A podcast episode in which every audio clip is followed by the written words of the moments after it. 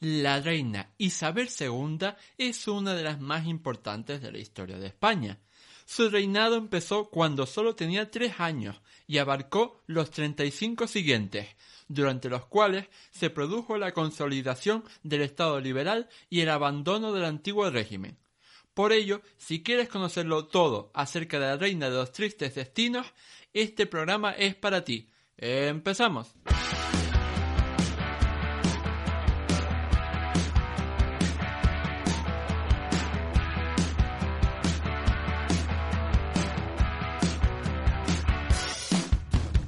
Muy buenas a todos y bienvenidos al episodio 79 del podcast Historia, el programa con el que cualquier persona puede aprender sobre historia independientemente de su formación o nivel de conocimientos previos. Soy Oscar Hernández, historiador y divulgador histórico. Me puedes leer en mi web Historia y puedes contactar conmigo en mis perfiles en Facebook, Twitter, Instagram, YouTube y TikTok. La historia de España siempre es muy compleja de contar, en parte porque actualmente todavía, a día de hoy, en pleno 2023, está llena de leyendas negras que hay que superar, de mitos, bulos, tópicos que hay que eh, superar también. Entonces, hace falta un trabajo importante de divulgación para llevar a cabo esta importante labor. Y esta leyenda negra que afecta a la historia de España no solo eh, se refiere eh, a la etapa más moderna, que es la más típica, sino que también afecta al siglo XIX, una etapa muy oscurantista, vista muy deprimente, quizás eh, avanzando ¿no? en lo que sería esa pérdida de las últimas posesiones en América y demás, y achacando una etapa de de, deterioro ¿no? de la historia para el reinado de su monarca más famosa, que fue Isabel II. Y precisamente para hablar de, de esta reina tan famosa que abarcó la mayor parte de la primera mitad del siglo XIX, hoy tengo el placer de contar en este podcast con Daniela Quillué, doctor en Historia Contemporánea, especializado en la historia del siglo XIX y profesor en la Universidad Isabel I. ¿Qué tal estás, Daniel? Hola, buenas. Encantado de estar por aquí para hablar un poquito de historia. Para mí también es un placer tenerte aquí porque si hablamos del siglo XIX y si hablamos de la historia de España, pues tú eres uno de nuestros grandes referentes. Bueno, a ver si aclaramos algunas cuestiones y desmontamos algunos tópicos. Sí, desde luego. De, de hecho, eh, este programa lo, eh, lo hacemos dedicado a la reina Isabel II porque, como decía, pues es uno de los personajes más importantes del siglo XIX y precisamente ella eh, ocupa una buena parte de, de, este libro, del libro de España con Ondra que has publicado recientemente con la editorial La Esfera de los Libros. Aparte de Isabel II, ¿qué se pueden encontrar los lectores en este nuevo libro que has publicado? Bueno, pues muchas cosas porque son 130 años, ¿no? Los que abarco de, de 1793 a 1923, un muy largo siglo XIX español en el que eh, se producen numerosos cambios, a veces mal comprendidos, ¿no? Entonces intento hacer, por un lado, una narración cronológica en algunos aspectos, pero por otro lado tratar temas eh, transversales que son pilares que fundamentan todos los grandes procesos del siglo XIX. La guerra total, la revolución liberal, la contrarrevolución, el republicanismo, la construcción de los discursos de género y el papel de las mujeres, la restauración y la construcción del Estado-nación en, en ese largo plazo.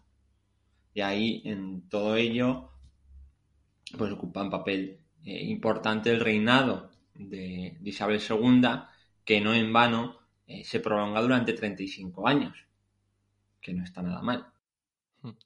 Sí, 35 años es un tercio de siglo.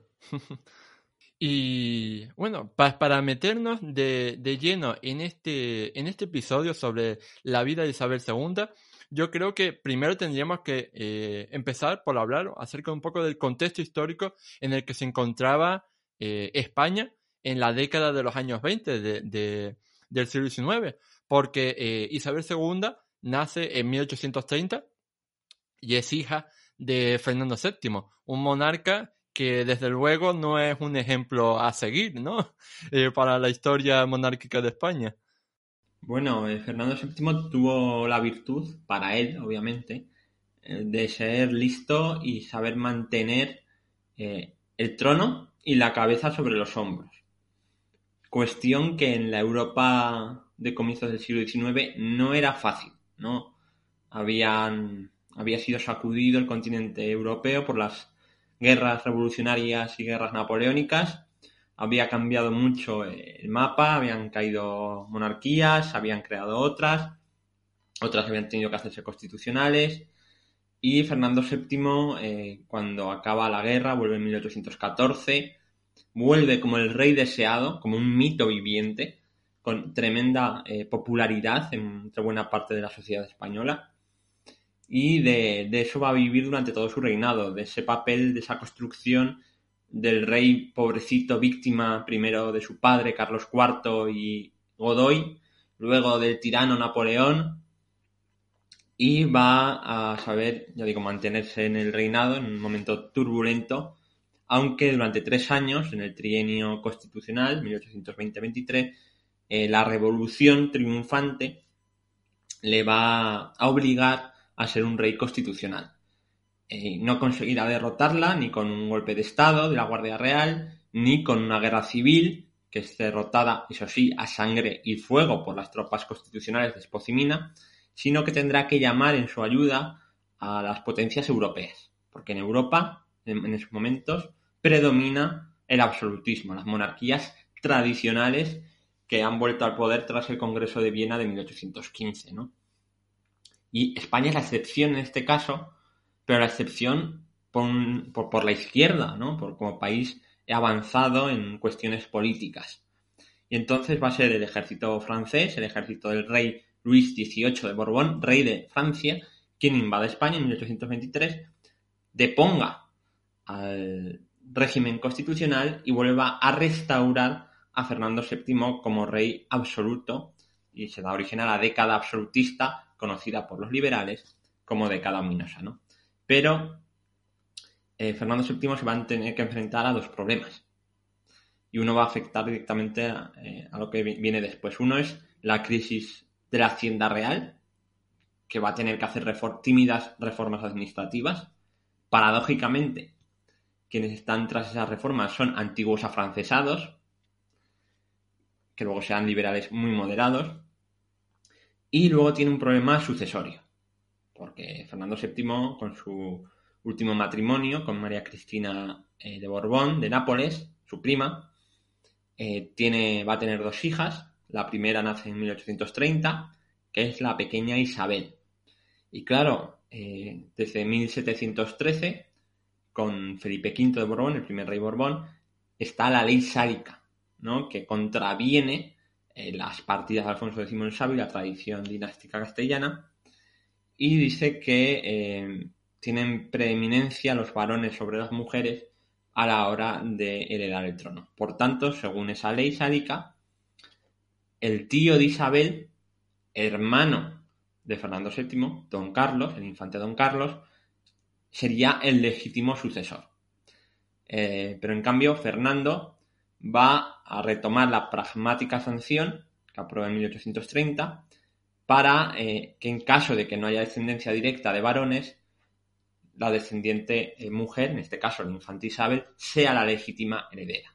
Volviendo así a la tradición dinástica castellana previa a los Borbones y,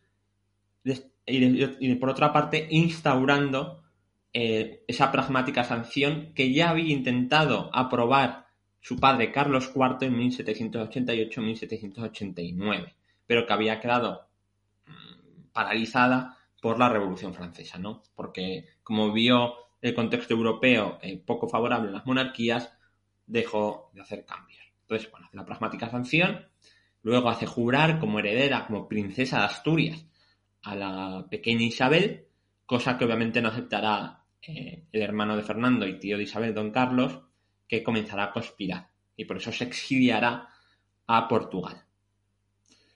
Y así eh, Fernando VII, último rey absoluto eh, de España, muere el 29 de septiembre de 1833 y se proclama reina de España, según el testamento de Fernando, según la pragmática sanción y según eh, la jura que se había hecho de princesa de Asturias, a Isabel II.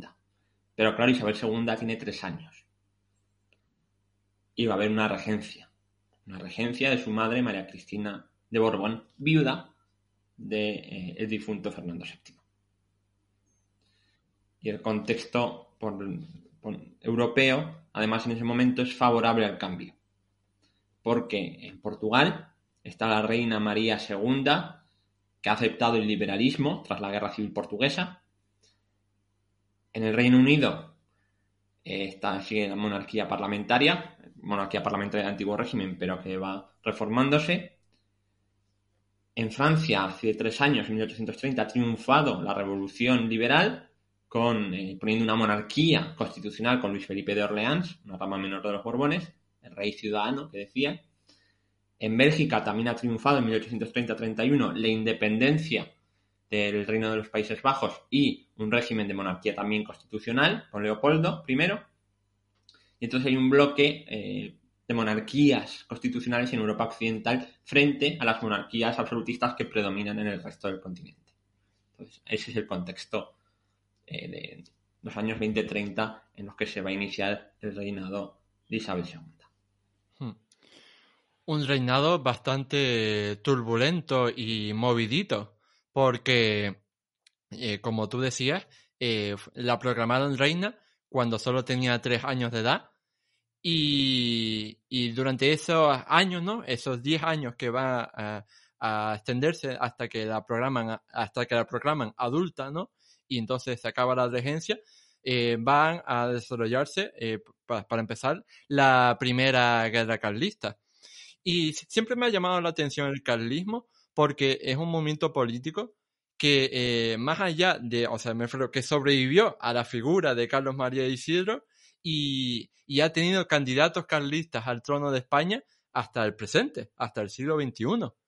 Pero centrándonos en, lo que, en lo que nos atañe aquí, y ya hablaremos de si hacemos un episodio específico sobre el carlismo, de cómo fue esa primera guerra carlista. Bueno, el carlismo, solo una nota, hay que encuadrarlo dentro de la contrarrevolución, que es un fenómeno español más amplio y un fenómeno euroamericano mucho más amplio que viene desde 1789 para combatir a la revolución, ¿no? Entonces el carlismo eh, adopta el nombre del carlismo y la bandera carlista del pretendiente de la sucesión a la corona pero es mucho más ¿no? que, una mera cuestión sucesoria. Y durante siete años, entre 1833 y 1840, se desarrolla esa primera guerra carlista, una cruentísima guerra civil con participación también internacional en defensa de uno u otro candidato. Y, el carlismo eh, se acaba territorializando, aunque la sociedad española está dividida al 50%, eh, consigue hacerse fuerte en determinados puntos de Navarra, del País Vasco, zonas de Cataluña, Aragón, Valencia, en la Sierra de Ronda, el norte de Extremadura, La Mancha, en alguna zona de Galicia, bueno, alguna zona de Castilla, pero sobre todo País Vasco, Navarra y el Maestrazgo, ¿no? Y va a dar siete años de guerra. Para empezar, porque pilla desorganizado a, la monarquía, ¿no? La monarquía isabelina comienza en un momento de grave crisis de legitimidad, eh, de Hacienda, eh, con el ejército menguado, porque el ejército eh, lo había purgado sucesivamente Fernando VII. Primero de liberales y luego de filocarlistas, con lo cual es un ejército bastante pequeño a la altura de 1833, que aumentará muchísimo con, las quintas durante la guerra, ¿no? convirtiéndose ya en un ejército nacional de nuevo.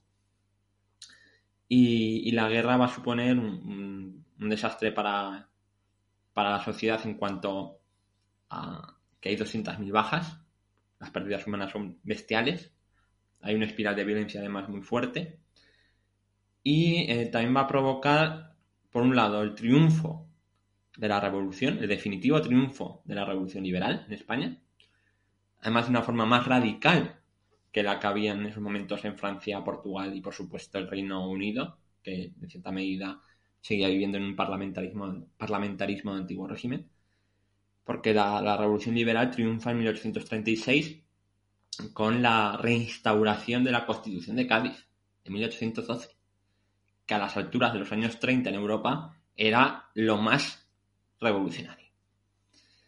Y se impone amenazando a la propia reina regente María Cristina con armas en la mano en el Palacio de la Granja. Y además, eh, la guerra carlista va a suponer el encumbramiento de un auténtico ídolo de masas, héroe, personificación del Estado y la nación liberal y de los principios liberales progresistas, que va a ser el general Baldomero Espartero, quien a partir de su victoria en la batalla de Luchana y la liberación de Bilbao en 1836 va a tener una carrera ascendente y va a ser quien finalice la guerra carlista, primero con el abrazo de Vergara, el convenio de Vergara en el Frente Norte, que es un pacto con el general carlista Maroto, y luego en 1840 eh, a, eh, a, puro bombardeo y eh, llevando tropas en el maestrazgo aragonés y castellonense y luego en Cataluña, derrotando a los carlistas de, del general Cabrera. Has mencionado en esta intervención a los dos personajes más importantes ¿no? de la década de regencia de Isabel II, como son su madre, María Cristina, y como es el general Baldomero Espartero. Y más allá de este conflicto eh, militar, ¿no? De esta primera guerra carlista, cuéntanos un poco acerca de cómo fue esa década de regencia y cómo fue esa regencia encabezada primero por, por María Cristina y después por, por Espartero. Bueno, María Cristina se ve entre la espada y la pared, porque María Cristina, por educación y principios y por la propia experiencia vital, es una reina absolutista. Una reina absolutista que no quiere ningún tipo de reforma ni de apertura política. Pero, dada la situación de guerra y que los ultraabsolutistas se han ido con su cuñado, tiene que eh, buscar otros apoyos y los encuentra en el liberalismo más conservador y más moderado. Martínez de la Rosa, Toreno, luego Isturiz y Alcalá ¿no? Eh, pero los acontecimientos le sobrepasan y tiene que eh, que como lugar tiene que aceptar la Constitución y al Partido Liberal Progresista. Lo cual no le hace mucha gracia e incluso plantea un pacto con su cuñado, que será motivación de la expedición real hasta Madrid, de que si le, si le liberan de, de ese gobierno revolucionario le entregará la corona. Al final promueve un pronunciamiento, se quita el gobierno progresista por uno más moderado y ella mantiene el poder. Además, María Cristina se casará en segundas nupcias con el que será duque de Riánsares. María Cristina además eh, tiene más adelante, bueno, a partir de entonces estará implicada en casos de corrupción, eh, conspirará contra los liberales, eh, desatenderá a su hija, la educación de su hija, la reina, y además tendrá turbios negocios esclavistas ¿no? en Cuba, ¿no? ramificaciones cual es un personaje eh, bastante turbio, ¿no? Hablamos mucho de Fernando VII, pero ojito con, su última esposa, su viuda, María Cristina de Borbón, ¿no? Luego, eh, María Cristina también se apoyará, intentará encontrar el favor de, ese general victorioso, que es el general Espartero, cuando quiera boicotear la Constitución eh, progresista de 1837, ¿no? con la polémica Ley de Ayuntamientos de 1840, que el gobierno moderado, con apoyo de la reina regente, quiere establecer. En 1840 el gobierno conservador, el gobierno moderado, quiere, eh, contraviniendo los principios constitucionales, que los alcaldes eh, no sean electos por los concejales, sino designados por el Poder Ejecutivo. Eso conlleva una gran movilización con la formación de juntas y María Cristina pide, una vez acabada la guerra, al general Espartero que reprima a esas juntas ¿no? revolucionarias. Y el general Espartero se niega. Dice, ¿cómo puedo yo contravenir a la Constitución por la que hemos estado luchando en la guerra civil? ¿Cómo puedo yo combatir ahora a esas gentes que están en los ayuntamientos que son quienes me han apoyado? es el pueblo español, no es una, parece algo así como que no es una turba, sino que es la nación, ¿no? El pueblo. Entonces María Cristina acaba en el exilio y Espartero queda como regente provisional. Hasta que en mayo, el 10 de mayo de 1841, las Cortes Reunidas voten eh, a Espartero como regente constitucional del reino durante cuatro años, hasta la mayoría de edad de Isabel II. En teoría, la regencia de Espartero iba a durar hasta 1844. Pero eh, acabará en 1843, fundamentalmente por la división en las filas de, eh, liberalismo progresista y la conspiración del Partido Moderado apoyado por, eh, por María Cristina de Borbón, exiliada en, en París y con apoyo del general moderado eh, Ramón Narváez. Hmm. Y más allá de, de, el suceso, ¿no? De un poco, ¿no? Extraordinario, de que a una niña de 13 años se le, se le considere ya adulta, ¿no? Y se le, se le ponga en el trono en el que siempre ha estado, mejor dicho, desde los 3 años.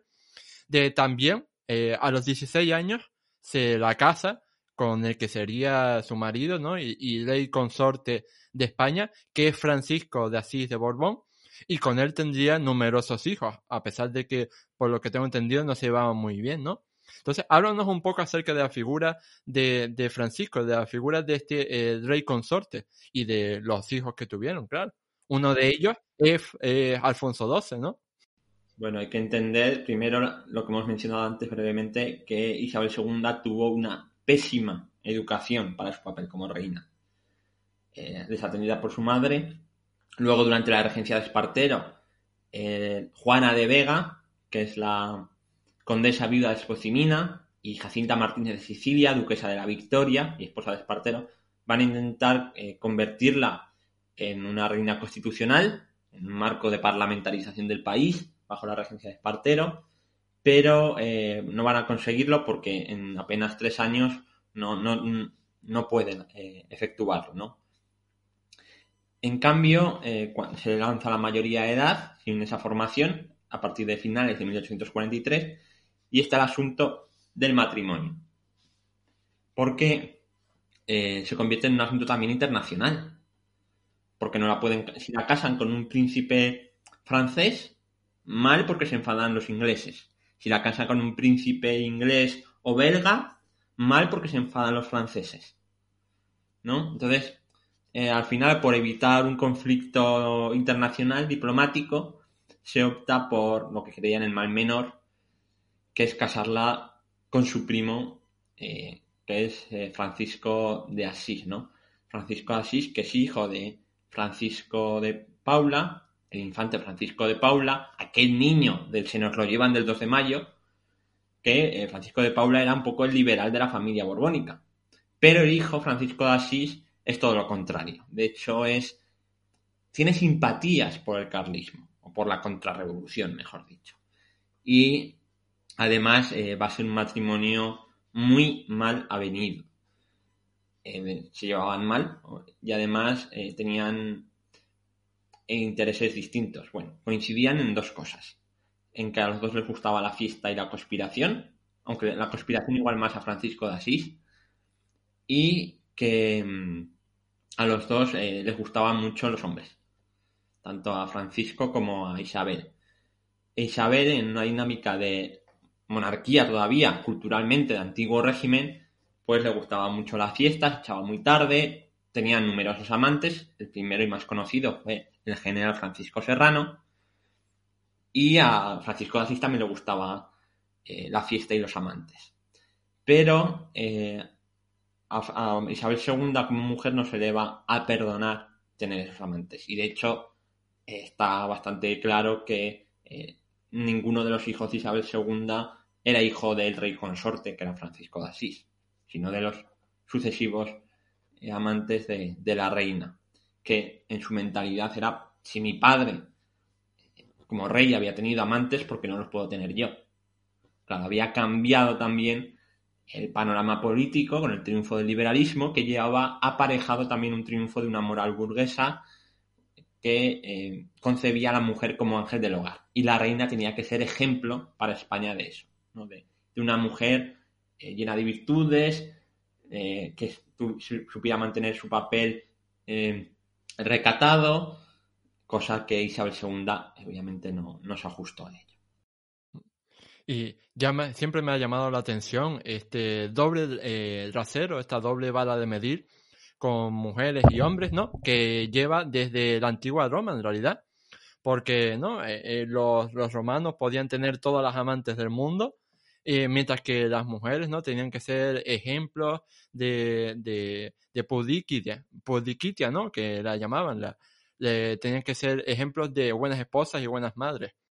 Sí, bueno, pero ha habido momentos de la historia, por ejemplo, en el antiguo régimen, en, en parte del siglo XVIII, que las mujeres de la aristocracia y de la corte, no, no, no, no, las de clases bajas precisamente, pero las de la corte y la aristocracia y la, y la monarquía tenían eh, un cierto grado de libertad sexual bastante más importante que sexual afectiva que, por ejemplo, en el siglo XIX. En ese sentido, hay cambios. Hmm, vale. Y metiéndonos en, más en en, política nacional, saliendo de, esta sección de salseos, de cómo fue el, reinado de, Isabel II, porque como hemos dicho, reinó bastante tiempo, de, eh, como mayor de edad, reinó entre 1843 y 1868, y si contamos también la minoría de edad, pues entonces tenemos que reinó durante 35 años. Entonces, a lo mejor podemos hacer un repaso a la política nacional en esos 35 años, empezando eh, por eh, clasificarla en etapas. ¿no? Primero, a lo mejor podríamos hablar sobre la llamada década moderada, ¿no? que eh, está entre 1844 y 1854. Sí, antes de nada, el reinado de Isabel II, si por algo se puede definir, es por el triunfo del Estado liberal. Lo que pasa es que va a haber un predominio, y aquí enlazamos con lo que señalabas, del partido moderado. Y eso va a provocar problemas, ¿no? La década moderada eh, llega precisamente por la división de los progresistas al final de la regencia de Espartero. Esa década moderada de construcción también del Estado, de la Administración, bajo los pilares puestos anteriormente. Eh, primero con la nueva Constitución de 1845, nueva ley electoral de 1846 con sufragio más censitario, unos 100.000 electores, podían contar solo los ricos, el establecimiento de la Guardia Civil como un cuerpo eh, de policía militar dependiente del gobierno central y la desarticulación de eh, la ciudadanía en armas, que era la milicia nacional, em, el asentamiento de eh, los gobernadores civiles como delegados del gobierno central en las provincias, que se habían creado en 1833, la reforma fiscal de Moni Santillán, que va a eh, posibilitar eh, que aumente la burocracia estatal, que se establezca el Estado, todas las ramas del Estado por todo el país, y el inicio de eh, la industrialización, el inicio del ferrocarril, etc. Eso en el ámbito administrativo, infraestructuras, etc. El problema es el político, porque claro, durante esos 10 años el Partido Moderado, cuyo líder es el general Narváez, eh, va a tener el poder en exclusiva. Cuando, en teoría, la reina podía haber dado el poder al otro gran partido liberal, que es el Partido Liberal Progresista. Pero no lo hace. Y la reina utiliza a los moderados para evitar excesos revolucionarios y los moderados acaban patrimonializando a la reina, la monarquía. Con lo cual, la monarquía ah, irá dando pasos a convertirse en una monarquía adscrita o percibida como de un único partido cada vez más reducido que es el Partido Moderado. Y eso acabará provocando su caída en el año 68. Pero no adelantemos acontecimientos. En esa década eh, moderada, los progresistas no están quietos. Unas veces participan en elecciones, que obviamente en las elecciones va a predominar en la corrupción como en todas las elecciones del siglo XIX, en España y en absolutamente todas partes, en Europa y en América, lo del oligarquía y caciquismo estaba a la orden del día en España, en Portugal, Inglaterra, Francia o Estados Unidos. Y eh, los progresistas van a intentar pronunciamientos como medio o revoluciones como medio de acceso al poder. Está Zurbano, que acaba fusilado. Están las barricadas del año 48 en Madrid y Sevilla, que son sofocadas a cañonazos. Hay levantamiento de partidas republicanas en Huesca, en Despeñaperros, etc. Pero Narváez las reprime. No podrá reprimir finalmente el estallido revolucionario del año 54, julio de 1854, cuando el liberalismo progresista, con eh, parte del liberalismo moderado más de centro, ahí está un jovencísimo Cánovas del Castillo, ahí está el general O'Donnell, que fundará entonces la, Unión Liberal como partido centrista del liberalismo, dan eh, un pronunciamiento en Vicálvaro que fracasa. Pero al retirarse hacia, Andalucía, las tropas de militares que hay en Madrid salen en su persecución. Y al salir las tropas militares de Madrid, Madrid, en Madrid se pueden lanzar a la revolución y Madrid se llena de barricadas en el 54. Barricadas por doquier. ¿Y a quién llama la reina para salvar el trono? Porque el Palacio Real está viendo rodeada, que está rodeada de barricadas y ve peligrar su trono en el año 54. ¿A quién va a llamar?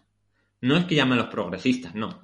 Va a llamar al ídolo del pueblo, al general carismático, al pacificador de España, al vencedor de la guerra civil.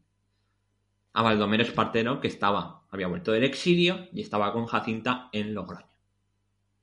Espartero se lo toma con calma, se da un paseo triunfal, pasa antes por Zaragoza y acaba yendo a Madrid.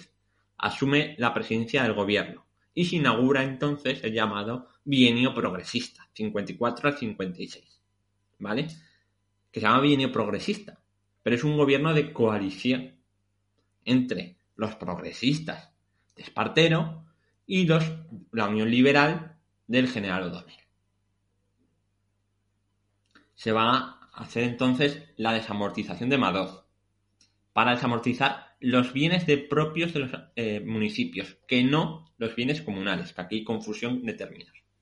Se va a hacer en el año 55 la ley de ferrocarriles, que va a ser fundamental para la explosión de, tender líneas ferroviarias por todo el país en la siguiente década, que va a aumentar brutalmente y va a desarrollar la economía de una forma tremenda.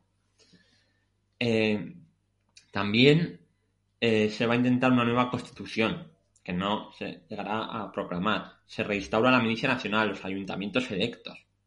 Y va a haber también mucha movilización popular. Pero, precisamente por esa efervescencia popular, eh, O'Donnell va a conspirar contra su, eh, su camarada de gobierno y en, en, el verano del 56 se va a librar de Espartero, que se retirará sin armar ruido a Logroño. Habrá barricadas, pero O'Donnell a cañonazos las disuelve y a partir del año 56 acaba ese bienio y comienza un nuevo periodo que comienza con gobiernos de la Unión Liberal, pero que acabará con eh, gobiernos del Partido Moderado nuevamente. En esos años de la Unión Liberal y el Partido Moderado, pues está, por ejemplo, la, la ley Claudio Moyano del año 57, que es la ley de educación que sienta la educación primaria, la secundaria y la universitaria, que se va a asentar en el país y va a llegar hasta el año 1973. Es la ley educativa que más va a durar en la historia de, España, que ya es decir. Y además también eh, ese, boom del ferrocarril, que se sienta las bases en el año 55, va a ser también el momento de auge nacionalista español, sobre todo con la guerra de Marruecos en el año 59-60, que va a vender como una gran campaña nacionalista, que van va a unar desde los filocarlistas y los neocatólicos por la extrema derecha, digámoslo así, hasta los republicanos de Castelar por el lado izquierdo, ¿no? En una explosión nacionalista sin precedente y de donde surgirá otro liderazgo carismático, un centauro carismático que los llama Alberto Cañas de Pablos, que es el general Juan Prim. Hmm. Por el medio, eh, precisamente en los años 40 de, de ese siglo XIX, nos encontramos el segundo eh, enfrentamiento eh, precisamente con los carlistas, esa segunda guerra carlista de las tres cabrías. Entonces, pues podrías hablarnos un poco acerca de este segundo conflicto contra los carlistas y por qué se produjo. Bueno, yo sostengo que hay dos, hay dos guerras carlistas y no tres. La primera, ah, Yo me refería a los de los años 70. En el año 72-76, la segunda. Y entre medias está el que llamo, así con un poco de sorna, el episodio uno y medio. ¿Vale? Hmm. Que es eh, el conflicto de los matiners en Cataluña circunscrito a Cataluña. Que habría que eh, conceptualizarlo, esto lo hace Ignacio García de Paso en su tesis, en el ciclo eh, revolucionario y de protesta europeo que va del año 46 al año 49 en toda Europa, ¿no? Y que se combinan eh, movimientos democráticos republicanos, por un lado, que llenan de barricadas los distintos países, hasta movimientos de protesta tradicional, campesina etcétera, como está eh, la protesta campesina en, Portugal y que sofoca el ejército español, o en Galicia, en la zona de, del imperio eh, austrohúngaro, etcétera. Y en España se combina todo en ese ciclo. Hay protestas antiquintas, protestas antifiscales, eh, protestas democráticas, barricadas progresistas, partidas republicanas y protesta eh, campesina de carácter contrarrevolucionario en Cataluña que entrará en conveniencia con el conde de Montemolín, con el autodenominado Carlos VI, pretendiente carlista, ¿no? Pero no es una guerra carlista per se, ¿no? Está muy mezclada con otras cosas y es muy focalizada en Cataluña, con lo cual eh, guerra carlista como tal no es. Eh, siempre es bueno aprender cosas nuevas y siempre es bueno eh, corregir eh, los pensamientos erróneos, ¿no? O, malinterpretados que tenías. Así que gracias en ese sentido. Y respecto a, a este, este conflicto, tenemos que ahí esa, esa guerra final, ¿no? Ese conflicto final, como decíamos, en los años 70, pero eso ya quedaría eh, fuera de los contextos cronológicos, ¿no? Eh, de la horquilla cronológica del reinado de Isabel II, que va a terminar en 1868 con una revolución que la lleva a, ¿no? a exiliarse a París entonces, eh, quería que eh, para ir acercándonos al final de este programa, que nos contaras un poco acerca de esa revolución, la llamada Revolución Gloriosa de 1868 y cómo consiguieron ¿no? Que, que Isabel II pues se perdiera el trono y acabara exiliada en París por el resto de su vida. Bueno, Isabel II acaba, como empieza su, su reinado de mayor de edad, patrimonializando patrimonializada, mejor dicho, por el Partido Moderado. Pero ni siquiera por todo el Partido Moderado, sino por una fracción a la derecha del Partido Moderado. Y eso le va a enajenar el apoyos, ¿no? Y va a concitar una gran oposición. Por un lado, en la familia liberal, el sector más puritano del moderantismo se va a separar, va a acercarse a la Unión Liberal. O'Donnell va a morir y eh, el sucesor es Francisco Serrano, que había sido amante de la reina, el primer amante conocido, que eh, se va a liar con los progresistas liderados entonces ya por Juan Prin, un conspirador nato. Los progresistas están enfadados porque eh, ni se hacen reformas ni les da el gobierno y además temen una involución por el movimiento neocatólico, que en la corte está representado por Sor Patrocinio y el padre Claret. Y luego, por otro lado, la Unión Liberal, a la muerte de O'Donnell, también se ve desplazada del poder y eh, descontenta con, la reina. Entonces tenemos al liberalismo de centro y de izquierda, digámoslo así, utilizar términos que con, los que nos ubiquemos, descontentos con la monarquía. Además pidiendo reformas para el país. Luego tenemos eh, al movimiento republicano y demócrata, que no surge de la nada, que obviamente está en contra de la monarquía eh, doctrinaria de Isabel II, ¿no? El movimiento demócrata surge a partir, sobre todo, tiene su constitución formal en 1849 con el Partido eh, Demócrata Español. Luego, ya en el bienio progresista, hay republicanos, claramente, y esos republicanos van a ir en auge y van a tender hacia además hacia el federalismo. Van a tener eh, amplio apoyo entre las masas.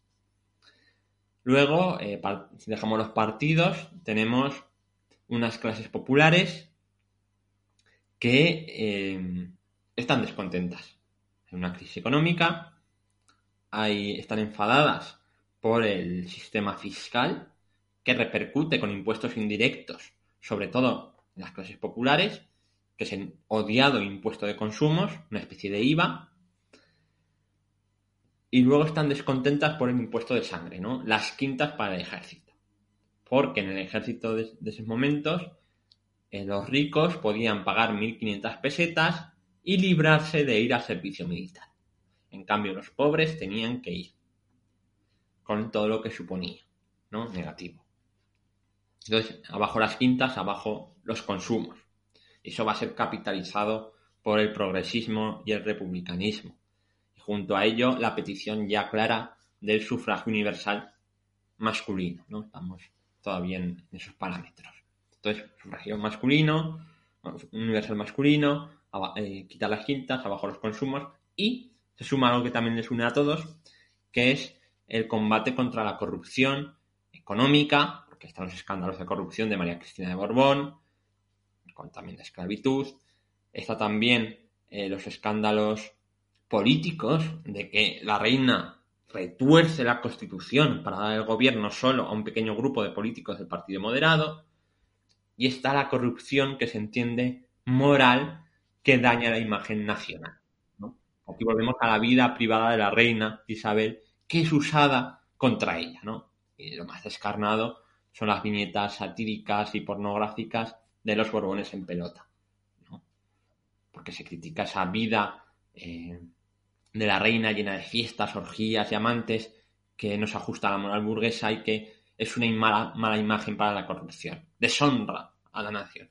Y de ahí viene, de toda esta corrupción política, económica y moral, desde los parámetros liberales, el grito de Viva España con honra, que es el grito que lanzan el almirante eh, Topete y el general Prim en la bahía de Cádiz. En Cádiz se forma una junta revolucionaria, al igual que en otras ciudades del país, y los revolucionarios al mando del general Serrano vencerán en la batalla del puente de Alcolea, triunfando definitivamente la revolución del 68, marchando Isabel II a su exilio parisino y estableciéndose en España eh, un régimen que tenderá a la democratización en distintas fases.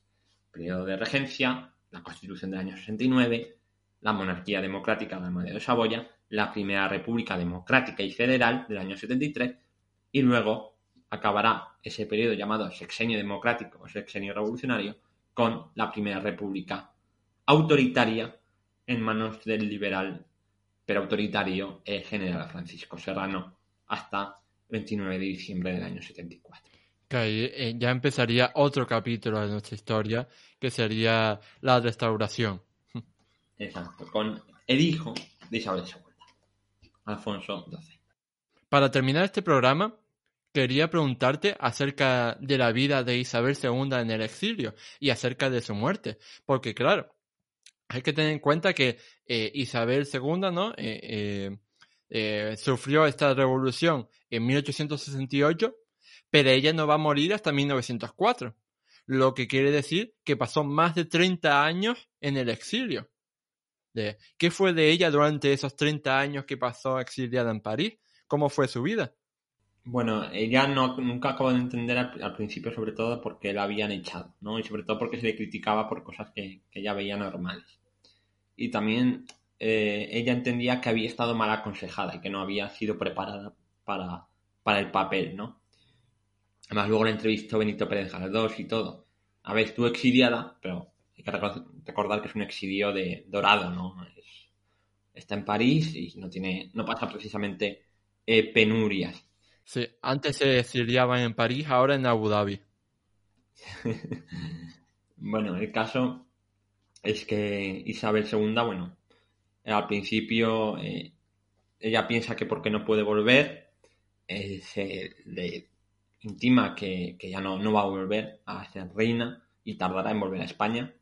Y quien va a volver es su hijo a partir del año 75 ya, y además va a volver con ese manifiesto redactado por Cánovas, eh, intentando dar una apariencia de buen rey constitucional, rey de todos los españoles, el pacificador, y que ha aprendido de los errores de la monarquía de su madre. Y por eso va a alternar entre el partido de Sagasta y el partido de Cánovas en el poder. Y eh, Isabel II eso, va a vivir a cuerpo de reina en, en París, sin ya sin no se va a inmiscuir en, en la política española y morirá en 1904, que podría haber sido, fíjate, un, reinado muy largo si hubiese sido de, otra manera. Y dato curioso es ese que llega a entrevistar eh, Benito Pérez Galdós. Y bueno, sobre Isabel II, creo que para acabar está bien. Eh, yo recomiendo, bueno, podéis leer bueno, mi España con honra, pero yo recomiendo eh, que leáis, si os interesa mucho la, figura de Isabel II, la biografía de Isabel II. Y digo la, porque es una concreta, que es la biografía de Isabel II que escribió la, historiadora eh, de la Universidad de Valencia, Isabel Burdiel, que es una biografía voluminosa, abarca toda la vida de la reina y, es muy completa, interesante y una renovación del género biográfico en, la historia que abrió camino y, bueno, es la, mayor experta en, Isabel II.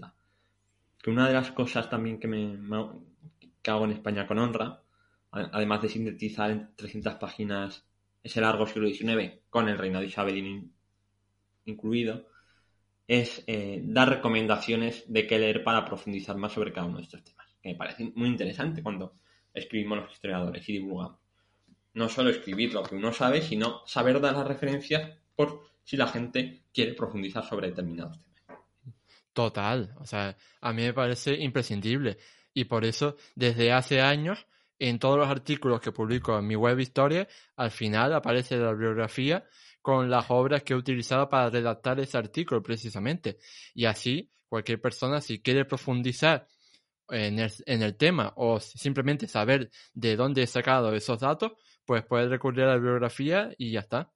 Y, y bueno, llegados a este punto, yo quería agradecerte infinitamente a ti, Daniel, por haber venido aquí a, hablarnos un poco más acerca de Isabel II para descubrir eh, su figura histórica y para aprender un poco acerca de su reinado. Así que te damos muchísimas gracias y por supuesto recomendamos a todo el mundo que se haga ya con tu libro de España con Ondra el largo siglo XIX eh, eh, español, 1793-1923, porque eh, es un libro fantástico y, como tú decías, muy divulgativo y sincrético para aprenderlo todo de una forma amena y sencilla para todos los públicos. Así que nada, pues eso, muchas gracias y esperemos que te vayan todas las cosas muy bien. Ah, muchas gracias, un placer pasar por aquí. Ahora sí, ha llegado el final del programa 79 de Historia.